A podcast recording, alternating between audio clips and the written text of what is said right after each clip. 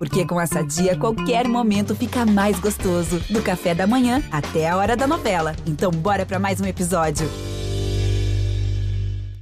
Olá, pessoal. Estamos no ar com a edição de número 86 do podcast GE Inter. E eu já vou logo avisando vocês para preparar seus pacotes de dados, porque esse episódio tá muito pesado.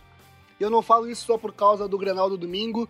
Nós recebemos um convidado muito especial que conhece como poucos o clássico e dispensa comentários. Nilmar vai estar com a gente para projetar o primeiro jogo da final do Gauchão e falar também de como ele vê o início do trabalho do Miguel Ángel Ramírez pelo Inter. A resenha promete muito, ficou muito legal e começa agora. Olha o Allen, vamos nessa, grande a chance, abriu pela direita, é no gol, olha o gol, bateu, olha o gol, olha o gol, olha o gol, gol!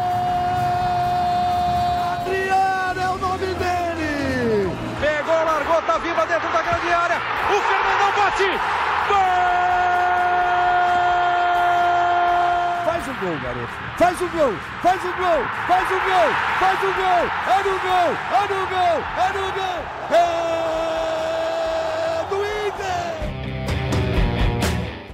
Olá, pessoal. Podcast GE Inter no ar. Eu sou Eduardo Deconto, setorista do Inter no GE. Globo e é um episódio especial porque é semana Grenal, é Grenal decisivo pelo Campeonato Gaúcho, vale título. E nós temos um convidado de seleção brasileira, um convidado de Copa do Mundo. Eu poderia parar por aí, mas é um convidado que é homem Grenal também para participar do nosso podcast de hoje. Eu estou falando de Nilmar. Nilmar, muito bem-vindo ao nosso podcast. É, não tenho roupa para te receber nesse podcast, mas estamos aí para resenha. Bom, que é isso, agradeço aí o convite. Vamos bater um papo legal e bacana aí. Obrigado aí pela moral de jogador de seleção. show, show, show. Vamos lá. Não é moral, eu só, só falei a verdade. Se fosse moral, eu tava inventando alguma coisa. É, quem, quem, não tem tanta bola é, para estar tá na seleção e se diz centroavante, e eu não quero nem comentar, é o Tomás Rames, meu colega de GE. Globo, setorista do Inter também Tomás, no Beira Rio cantavam: Nós estamos aqui para ver os gols do Nilmar. Hoje nós estamos aqui para entrevistar o Nilmar, né, Tomás? Exatamente, né, Eduardo? Nós viemos aqui falar com ele, né? Com o Nilmar fica fácil, né? Jogar do lado, né? A velocidade dele, os dribles e os gols, né? Ele faz tudo, só fica do lado ali, cumprimento. E agora, vamos lembrar um pouquinho, né? Muito bom você estar aqui com a gente, Nilmar. Bom, é. Semana... É isso, é um prazer. Semana Grenal, nós temos também, obviamente, mais um representante da torcida, além do Nilmar também, né? Torcedor colorado também, que é o Luca Pumes, nosso influenciador, a voz da torcida do Inter no GE. Globo. Ele tá vestido a caráter com uma camiseta lindíssima do Inter Retrô. Então, Luca, tudo bem aí? Tudo bem, pô, Deconto, eu passei a noite inteira pensando, quando o Nilmar chegar, eu vou dizer que não tenho nem roupa para receber, mas daí tu já falou. Então, eu já vi colocando a melhor, essa aqui não é, não é das mais históricas, essa aqui é de 83, um ano que sofremos do Silvinho, mas é lindíssima, da Lecoq Sportif Internacional. Muito feliz de entrevistar o Nilmar e orgulhoso de estar aqui com vocês hoje. E, pá, tenho nem palavras, estou até meio bobo aqui hoje. Eu tenho certeza que quando os ouvintes forem carregar o, o, o, o podcast, seja no Spotify ou no Já.globo, Globo, vai demorar para carregar, porque é um programa pesado. Só a história do Nilmar aí fala por si só, mas Nilmar, é, tu que é um cara que fez pouquinho gol em Grenal, foram, foram quantos gols em Grenais, ô, Nilmar? Ô, Eduardo, se eu não me engano, eu estava até dando uma pesquisada antes aqui, porque eu perdi as contas. Mas acredito que foram sete gols, sete gols. É, que foram alguns na Serra também, né? Teve jogo, teve Grenal no Erechim, Erechim, em Bento Gonçalves. Uh, foram sete no total, assim, que que eu, eu, imagino que foi assim, fora os passes, né? Não, se, se, se, a gente for falar de, de passe também da tua carreira, a gente tem que fazer um podcast só para isso, Nilmar, mas é, se tivesse Grenal na Lua, acho que tinha gol do Nilmar também, né? Vamos falar, falar real aí, né? Ah, eu tive sempre sorte, assim, né? Sorte não, é competência também, mas sempre é, é, que eu cresci aqui, né? Cheguei muito jovem, acompanhei na base também aquela rivalidade no, nos grenais que tinha da categoria de base, então a gente já cresce quando chega no, no profissional, o ânimo é outro, né? O incentivo, a motivação. Uh, até hoje, mas na época, o que mudava a carreira de um jogador fazer gol em grenal, né? Acho que era absurdamente assim notável, assim pós-Grenal, uma boa atuação. Então eu vivi muito isso e encarava muito a sério isso. Então eu tive a felicidade de fazer alguns gols aí em, em Grenal que a torcida lembra até hoje e foram importantes assim para mim, para minha trajetória aqui no Inter, né? Ah, o fato de você ter sido criado no clube, Nilmar, também mexia isso, fazia, você aprendeu cedo o que significava o Grenal e isso você levava para campo também? Então, Tomás, eu, como eu disse, eu cresci ali, né, indo nas arquibancadas, até mesmo sendo gandula alguns jogos, né, que antigamente podia até, até ser os próprios jogadores da categoria de base estavam nos estádios, então a gente cresce nesse ambiente, apesar de eu ser paranaense, vim jovem para cá, eu cresci nesse ambiente de rivalidade, e até depois eu saí, joguei em outros clubes, mas aqui no Sul a gente sabe a rivalidade de Grenal, o que é, o que significa, então eu já eu vejo muitos jogadores que vêm para cá, acho que demora um pouco a assimilar o que é um Grenal, é, é, um campeonato à parte, a paixão do torcedor aqui é absurdamente, acredito que é a maior do Brasil, e sem dúvida eu tive a felicidade aí de ter bons desempenhos nos Grenais, e sem dúvida foi pela minha, meu início de carreira né, no Inter, de conviver nesse ambiente de, de mudança de status pós-Grenal, acho que isso foi o que mais notou assim na minha carreira. Luca, eu sei que tu tá louco para fazer pergunta pro Nilmar aí, por favor, né? Vai lá. Eu tava assimilando algumas coisas ainda, nem sei por onde começar, mas eu sou um menino estudioso. Não fazia parte do, do podcast quando entrevistaram o Daniel Carvalho, mas estava ouvindo, já ouvi algumas duas, três vezes o podcast dele, porque fala sobre a alma do torcedor, e acho que vai muito de encontro com o que o Nilmar falou. Daniel Carvalho, naquele podcast, se não me engano, é 47, recomendo aos nossos ouvintes, inclusive, é, falou que subiu ganhando 800 reais e por isso fazer um gol em Grenal era tão importante, que mudava a história. Uh, tem um pouco disso também, Omar, de ser outra época, era outro tipo de grana, jogava realmente por um prato de comida, como ele dizia, e hoje o pessoal meio que não entende, não assimila muito isso. Não, o Dani foi bem, acho que são momentos né, do futebol. Cara, acredito que a cada ano que passa, a parte financeira vai só aumentando, porque envolve muitas coisas. O futebol virou muito negócio hoje. Claro que na minha época, comparando a hoje, não é nem chega perto da parte financeira, mas também a minha época não chegava perto da, dos anteriores também, né? Que infelizmente eram craques de bola e não conseguiam viver do futebol, né?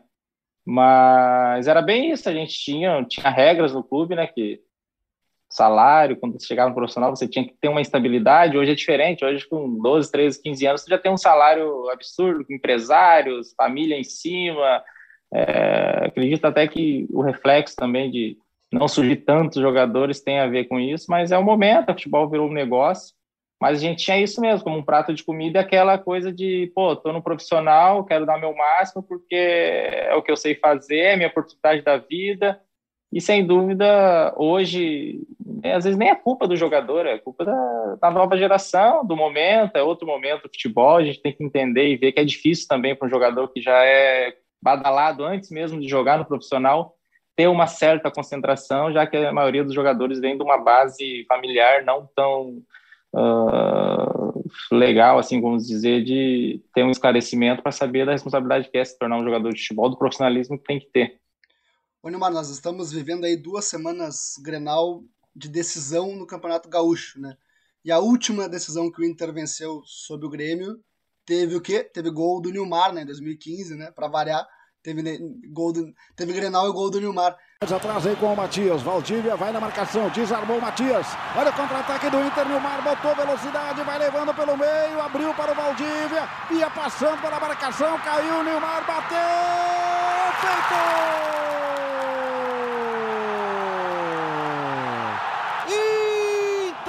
Internacional chega lá com Nilmar, camisa 7. É, muda muito jogar um Grenal decisivo na preparação para o Clássico, que já é uma preparação diferente? Dá, já é um algo a mais, assim, né? Porque eu até falo, eu joguei cinco finais de gauchão, acho que quanto o Grêmio foram um, foi uma só. Porque na minha época chegava Juventude, Caxias, até mesmo a Ubra já chegou. Uh, então, né? O 15 é, também, né? E, e 15, é, foi, é, não, 15 foi o Grêmio, foi o Grenal daí. Eu, eu falo que, tipo, contra o Grêmio sempre é um jogo especial. Agora, se tratando de decisão, se torna mais ainda, né? Porque a gente sabe que ainda mais esse agora, que é dois treinadores novos nos clubes, uh, momentos parecidos, né, de estilo de jogo novo. Então vai contar muito para o decorrer da, da temporada para dar uma estabilidade. Mas eu estou confiante, acredito que o Inter possa surpreender, porque acredito que o Grêmio tem uma base já formada há mais tempo e, e, e o Inter ainda está nessa dificuldade de encontrar um estilo de jogo ainda. Bom, esse Grenal que você acabou de citar em 2015, né? Como é você lembra daquele último gol que você fez? É, pô, você é o mais recente, né? Esse aí eu lembro, lembro. Foi um bate-rebate ali, na verdade, né? Depois eu acabei dando passo pro gol do Valdívia, né? A gente acabou vencendo, mas foi um gol meio de sorte, assim, acho que mostra muito o que foi, assim, minha carreira. Às vezes não conseguia, tive bastante sorte, assim, na hora de finalizar, tá, na, tá no, local, no local certo, na hora certa, acho que conta muito pro atacante isso. Mas Além de tudo, é uma jogada, né? né? Você que inicia a jogada, né? Você toca para ele e vai, vai acompanhando, né? E vou, é, vou, ah, aquele time ali era, pô, a gente tinha um time muito forte, o Valdívia também tava voando, né? Era só tocar para ele que e chegar o... da, área que a bola sempre sobrava. É, o, só... Vocês sabem que. Vai lá, vai lá, vai lá. Vai tu. Não, só queria dizer uma coisa: o Neymar tá falando de sorte, mas. É, não era sorte, né? Pelo amor de Deus. Não, é, eu brinco sorte que eu falo no sentido sorte junto com competência, com trabalho, mas tem que ter um pinguinho também, não tem como. Na vida a gente tem que ter esse, é. esse pingo de sorte nos acompanhando. É, jogava muita bola, tá louco.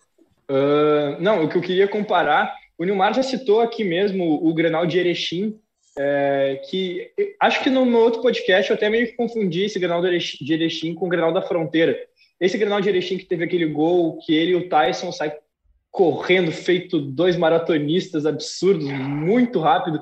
E eu acho impressionante que, tipo, esse jogo foi em 2009, o Grenal de Erechim. E aí em 2015, muitos anos depois, o Nilmar, né, acompanhando a, a idade, né, os anos que se passam, ainda correndo da mesma maneira, fazendo um gol no mesmo estilo velocista. Nilmar, essa característica da velocidade é, é tão natural assim para ti que os anos passam e ela continua?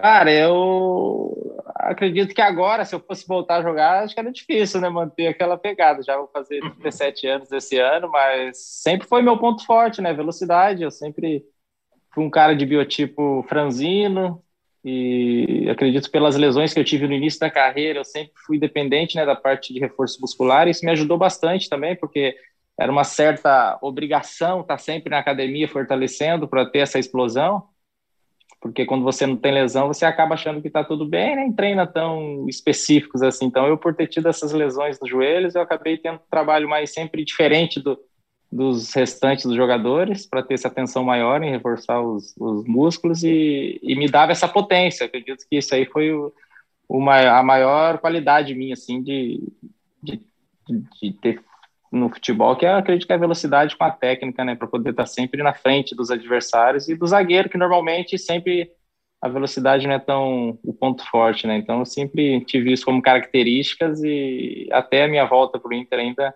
conseguir desempenhar bem, né? Acredito que eu não voltei a jogar futebol ainda porque acredito que eu ia sofrer muito quanto a isso, né? Porque eu sou um atacante mais de velocidade do que aquele 9 mesmo que fica parado lá na frente. É, mas eu tenho certeza que se, se te botar para jogar aí, tu se deixa a maioria comendo aí, com certeza, tenho certeza disso. Ah, cara, vou te falar que de fora eu brinco, eu tenho até vontade de voltar, só que é, é muito diferente. Aqui de fora parece ser muito fácil o futebol. Claro que a gente que torna o futebol fácil, mas o futebol, o alto rendimento, o esporte de alto rendimento requer muita dedicação, muito preparo, é diferente. Claro que de fora aqui parece ser muito fácil, ali de cima tu olha assim, mas lá no raio do campo ali, a, hoje ainda não tem a torcida, mas com a pressão da torcida, diretoria, aquela coisa de o, o que envolve um jogo de futebol, sem dúvida, acaba afetando assim. É, eu, digo, eu ia dizer isso, tu, tu fazia parecer fácil, mas eu sempre falo isso para uns amigos peladeiros que dizem, pô, se me botar um preparo físico ali, eu, eu jogo certo, eu, eu, digo, tá bom, faz o seguinte, dá um pique, dá um pique de 50 metros e, e domina, domina certinho o lançamento né? de 60, vai, uma vez só. É. Vai. Corre, corre 30, 40, tem que estar equilibrado, com força é. para finalizar ainda. É, é não é, é fácil. É.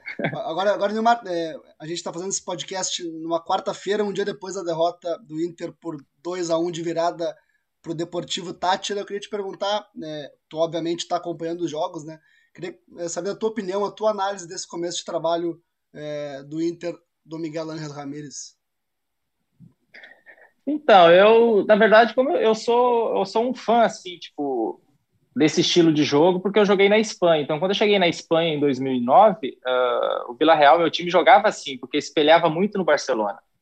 Só que para você jogar desse estilo, dessa filosofia de jogo, você precisa o mais importante, que é ter as peças né, para poder desempenhar. Então, chega a maior dificuldade do Inter nesse início com o Ramires vai ser ele entender que, às vezes, dentro do elenco, ele não vai ter essas peças suficientes para ele poder desempenhar essa saída de bola com qualidade. O meio-campo tem que entender muito bem esse jogo. Mas acho que quando a diretoria foi buscar ele, tinha que passar para ele o que tinha em mãos, né? Porque é, a gente dá como exemplo sempre Manchester City, Barcelona, mas aqui o Brasil é outra realidade, né? E a gente vê que o Inter chegou a vice-campeão vice do Campeonato Brasileiro ano passado, totalmente diferente né, no estilo de jogo. E quando se muda treinadores que muda de 3-5-2, 4-4-2, as filosofias parecidas aqui no Brasil, não sofreu tanto, mas agora com essa mudança radical tá difícil para os jogadores entender e assimilar esse estilo de jogo e o Inter está sofrendo, está oscilando muito, mas como eu disse, o presidente, a diretoria que o contratou tem que dar respaldo para ele para ele poder mostrar resultado, porque senão a gente sabe como que é a vida de treinador no Brasil. Já já já estão pedindo a saída e aí interrompe o trabalho e prejudica a temporada, né? Você entende, Nilmar, que ele precisa mais tempo para implantar esse estilo ou talvez que ele possa uh, enxergar melhor as peças e talvez mudar um pouco o conceito dele? Eu acho que ele vai ter que se adaptar aos jogadores, porque pelo que a gente está vendo, assim, é que é de fora, eu não estou acompanhando o dia a dia, até porque não pode mesmo, gostaria muito né, de de acompanhar, mas eu acredito que ele vai ter que dar um passo atrás, assim, poder ver o que ele tem no elenco para ele poder desempenhar e trazer o resultado o quanto antes, porque aqui a gente sabe, a cobrança é muito curta, assim, para treinador, tem que dar resultado para amanhã. E esse estilo dele, acho que ele, ele vai ter que repensar um pouco, não mudar totalmente, radicalizar, mas ter que dar uma repensada. Eu cito como exemplo o próprio São Paulo, né, com o Diniz, que jogava nesse estilo chegou a liderar o campeonato, deixou escapar o campeonato também propriamente pelo estilo de jogo, porque acabou no momento da competição os adversários entendendo e aí não tinha outra maneira. Ele vai, vai ter jogos que ele vai conseguir fazer o que ele gosta, mas tem jogos que ele vai ter que, ó, gente, vamos dar um chutão, que não vai dar para sair jogando aqui, porque é, é sofrimento, né? Até pra gente que está de fora. tu citou, acho que o Diniz, acho que umas duas, três vezes, mas Acho que também, por um tempo, a gente acreditou muito nessa filosofia porque ele surgiu no Audax, né? E era difícil acreditar que aquele time lá, é o Audax, né? Eu acredito, uh, que aquele time do Audax tivesse peças extremamente brilhantes e, e, deu certo na medida do possível, né? Naquele Paulistão lá, tanto que projetou ele nacionalmente. Mas a gente entende que para time grande, talvez o tempo não seja o mesmo tempo que o Audax tenha dado, né? Pro, pro Diniz. Mas a minha pergunta, Nilmar, é mais baseado na situação de um pós-Grenal. A gente viu que o, o Eduardo Cudê sofreu muito com, com, essa, com esse estigma do, do Grenal, depois o Abel veio, aliviou a tensão, é, e o, o Inter do Ramires vem oscilando bastante, principalmente fora de casa, mas a pergunta que fica é, o Inter ganha o Grenal, vamos supor, o Inter vence o Gauchão, o que, que isso significa dentro de, de um clube de futebol para uma diretoria? Tu que viveu um Grenal, tu que viveu um título de gauchão, como que isso tranquiliza para o resto de uma temporada? Cara, uh, voltando só finalizar do Diniz, o Diniz fez isso no Audax porque, uma, ele, ele, ele notou que o time dele tinha, por mais que os zagueiros não eram conhecidos, tinha uma zaga de qualidade técnica boa para sair jogando e não tinha essa pressão toda, então ele conseguiu ter o tempo de trabalho e ficou muitos anos lá, então acho que por isso que ele conseguiu implementar esse estilo que fez ele chegar até o São Paulo. Agora, o Grenal, cara, para a temporada, eu, eu, falo sempre, o gauchão, quando inicia, joga o sub-20, o sub-17, não é tão importante, é um momento de transição, dá chance para os meninos e tal, atrapalha o calendário até o momento que se confrontam os dois maiores aqui né, do, do Sul. E a gente sabe que o que envolve o entorno, o extra-campo, a rivalidade que tem, a parte emocional do próprio clube também, né? Porque eu vivi um momento que o Grêmio ficou 15 anos sem. Eu brinco, eu brinco, eu vivi um momento bom do Inter, né? É sempre essas E o Inter ficou agora muitos anos sem ganhar o Grenal. Então, sempre essa gangorra aqui no Sul. E eu sempre notei que pós-Grenal, os jogos seguintes era demissão de treinadores, jogadores não jogando mais. É, eu lembro do meu de 2015, o Michel, o Felipe Bastos, né? Ele acabou saindo aquele passe que ele deu, que eu acabei fazendo a jogada, não conseguiu jogar mais no clube. Então, um Grenal tanto te leva ao achar que é o melhor time, o melhor jogador, como achar que é o pior. Então, você tem que ter um equilíbrio e entender que é apenas um jogo e assimilar que é um jogo diferente. Acho que o mais difícil é passar para os jogadores que vêm de fora o que significa esse jogo, né? o que envolve, contar um pouco da história e tal, que é legal também, é um, um algo a mais. Infelizmente, sem a torcida, a gente perde um pouco né, desse, essa coisa bacana que é esse jogo. Eu ia te perguntar justamente isso, Nilmar. É, como o Nilmar, é, mais jovem, né, que tu, tu ainda tá um guri, né, na verdade, né, mas como o Nilmar é mais jovem se preparava para um Grenal é, independente de ser final de gauchão ou não, tu sente que, que o, o peso do Grenal pro jogador hoje, é, ele tá um pouquinho diferente do que era na tua época? A questão de viver mesmo esse sentimento. Ah, hoje eu acredito que, como tudo, né, tá tudo muito intenso, assim, tudo muito, muita mídia, muito o entorno, né, do futebol que virou o negócio, o business, o que é. Na minha época, eu brinco que eu falo, hoje eu falo, não sabia da responsabilidade que é ser jogador de futebol, tu só sabe quando tu para ou quando tu fica um tempo fora dele, porque para a gente é tão automático, é tudo automatizado, tu, joga, tu entra, tu tem aquele frio na barriga, aquela sabe, mas tu, se tu parar para pensar, tu vê que tu tá representando milhões de pessoas, é uma coisa muito legal, é um sonho de todo menino ser jogador de futebol, mas tu carrega uma pressão muito grande assim em cima. Mas quando você está dentro ali no ambiente, você acaba não tendo essa noção, né? Então, acho que o mais difícil é você enxergar isso e, e tratar com, com a naturalidade, assim, que é o mais importante para o jogador, para poder estar tá tranquilo, para desempenhar tudo aquilo que ele sabe. Mas é uma pressão, uma responsabilidade muito grande que eu consigo enxergar de fora.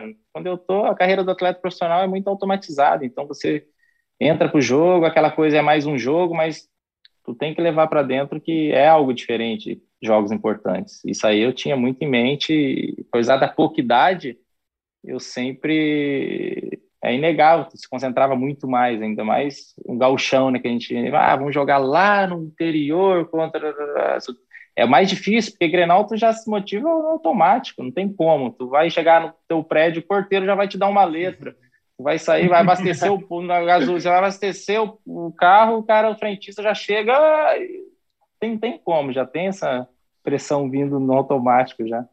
Ô, Neymar, eu queria é, insistir nessa questão de, da diferença de gerações, porque hoje a gente vê as redes sociais, principalmente agora na pandemia, um, um, um moedor de, de carne absurdo, assim, né? De carne. É, é impressionante. E aí, até levando para violência, por exemplo, no caso do Santos, tá, né? Com o Ariel Holan, é, o, Abel, o Abel Ferreira foi campeão da Copa do Brasil da Libertadores é, faz dois, três meses, já está com o muro pichado, né? É, como, como, como tu imagina que é pro começo de carreira de um, de um, de um jogador ter tudo isso bombando tanto assim? Então, cara, eu vivi muito isso no Corinthians, né? Uh, em 2005. Uh, ah, essa coisa de invadir treino, você perder um jogo, não poder sair para jantar, te apedrejar, apedrejar teu carro na saída do estádio.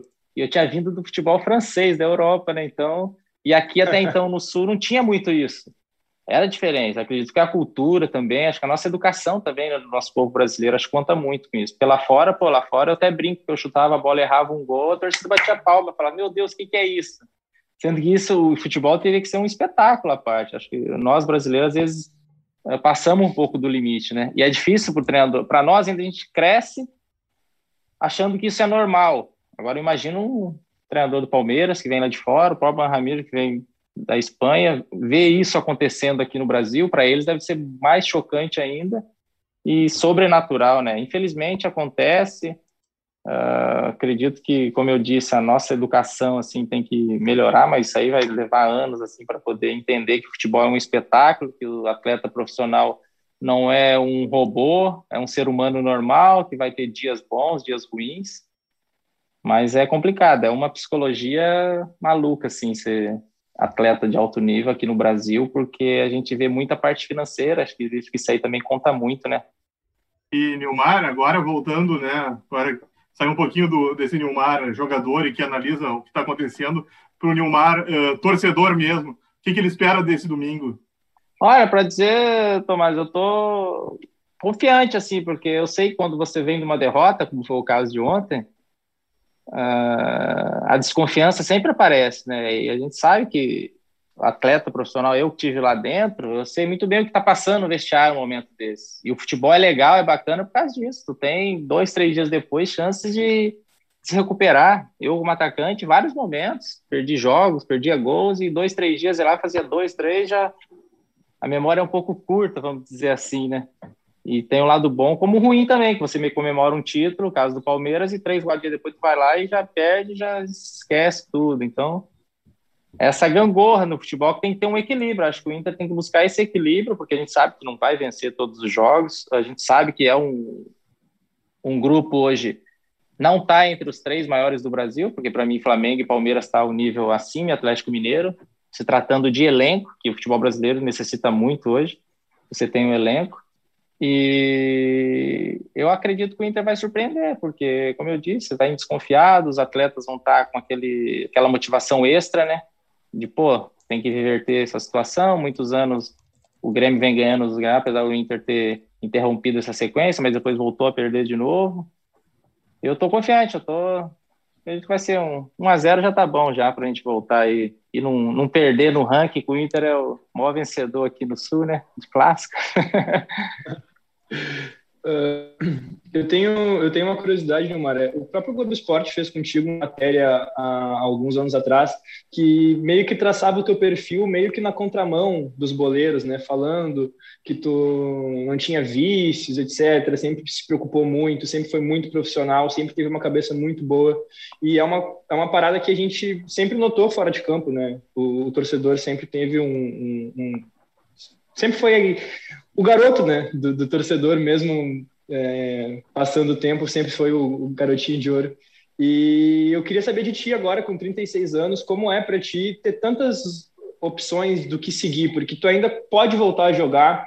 Se tu quiser, com certeza, eloquente da forma que tu é, ser comentarista de algum lugar, tu pode ser. É, se tu quiser é, focar na parte de entrar numa gestão, de, de, ou seja, treinador ou dirigente, eu tenho certeza que as portas estarão abertas. O que que tu planeja do, em relação ao futebol para médio e curto e médio prazo, assim, a, a partir de agora? Então, Luca, não é o primeiro que fala isso assim a respeito, né, de, desse meu jeito de ser assim. Acredito porque por eu ter vindo do interior do Paraná, de uma família simples, tal, meu meu pai me ensinou muito Uh, e eu cresci naquela família que, pô, se eu chegasse com um brinquinho, nada contra, com o cabelo grande, meu pai já olhava para mim, aquela coisa mais chucra, né, de interior, de até mesmo um certo machismo, né, que a gente cresceu na, na geração dos nossos pais, né, teve muito isso. E eu sempre fui muito tranquilo e tímido também.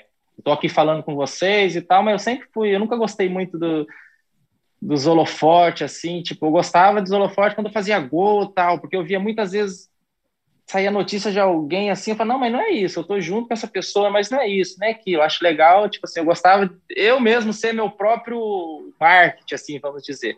No entanto, que eu parei no Orkut, eu até brinco, pô, não fui nem pro, nem pro Facebook eu consegui chegar, eu parei no Orkut já.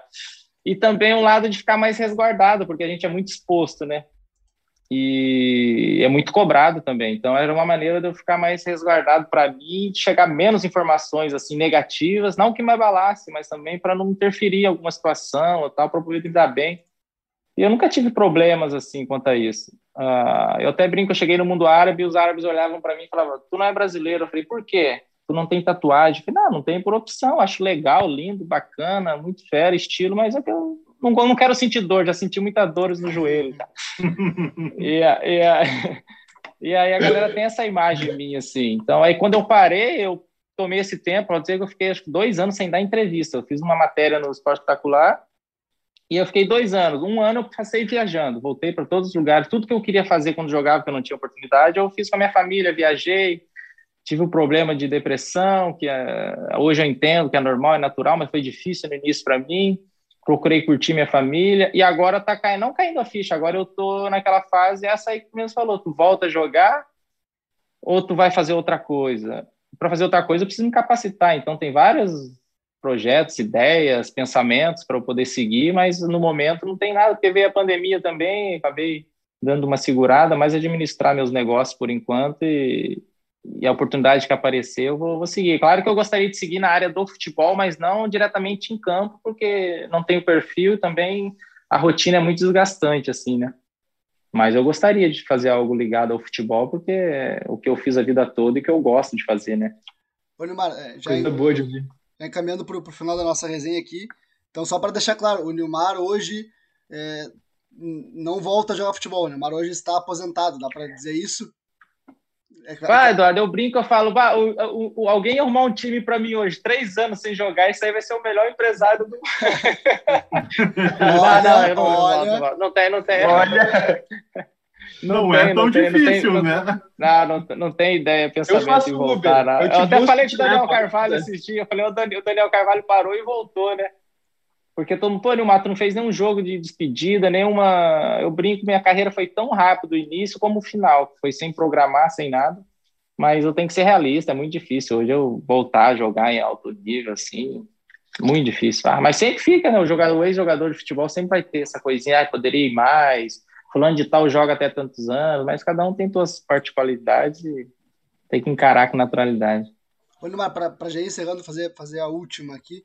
É, queria que tu falasse, na verdade, um pouquinho sobre um atacante que também tem muita velocidade, que é o Yuri Alberto, e, e também que tu falasse do Tyson, que tu apareceu dando uma entrevista, o Tyson botou ali minha dupla, ali meu parceiro no, no Instagram. É, queria que falasse desses dois jogadores aí pra gente encerrar a nossa resenha. Bom, o Yuri, eu gosto muito desse jogador. Acredito que ele tem duas valências importantíssimas ali, né? Duas ou três, na verdade, a velocidade, o porte físico dele, né? Acho que ó, isso ajuda muito para a posição que ele joga e a tranquilidade que ele tem para finalizar. Ele finaliza muito bem, então acho que para um atacante é, é, muito importante. E ele é muito jovem, né? Tipo, 20 anos de idade, 19, 20. Ele, sem dúvida nenhuma, eu vejo como a maior joia que o Inter tem hoje, assim, no elenco para poder fazer o que todos os clubes brasileiros precisam fazer, que é vender jogador, trazer é, dinheiro para o clube, porque o Inter eu sei que está passando por uma dificuldade, não só o Inter, como todos os clubes no Brasil, né? E necessita, mas acredito que o Inter tem que usar muito bem esse atleta, que ele vai ser, acredito, uma das maiores vendas assim do Inter, na, porque tem muito potencial. Eu sou fã dele. Já o Tyson, esse é pô, meu irmãozão, tá louco? Eu fiquei feliz com a volta dele, é um cara que eu, eu me identifico muito né, com ele, com o início de carreira dele, de ser um jogador mais franzino, de ter feito um trabalho de força antes de chegar no profissional e ter participado ali do início da carreira dele, ele me dando muitos passos para gol, uh, fazendo várias jogadas juntos, então ele tem tudo para dar certo no Inter, eu torço muito por ele, porque ele merece muito.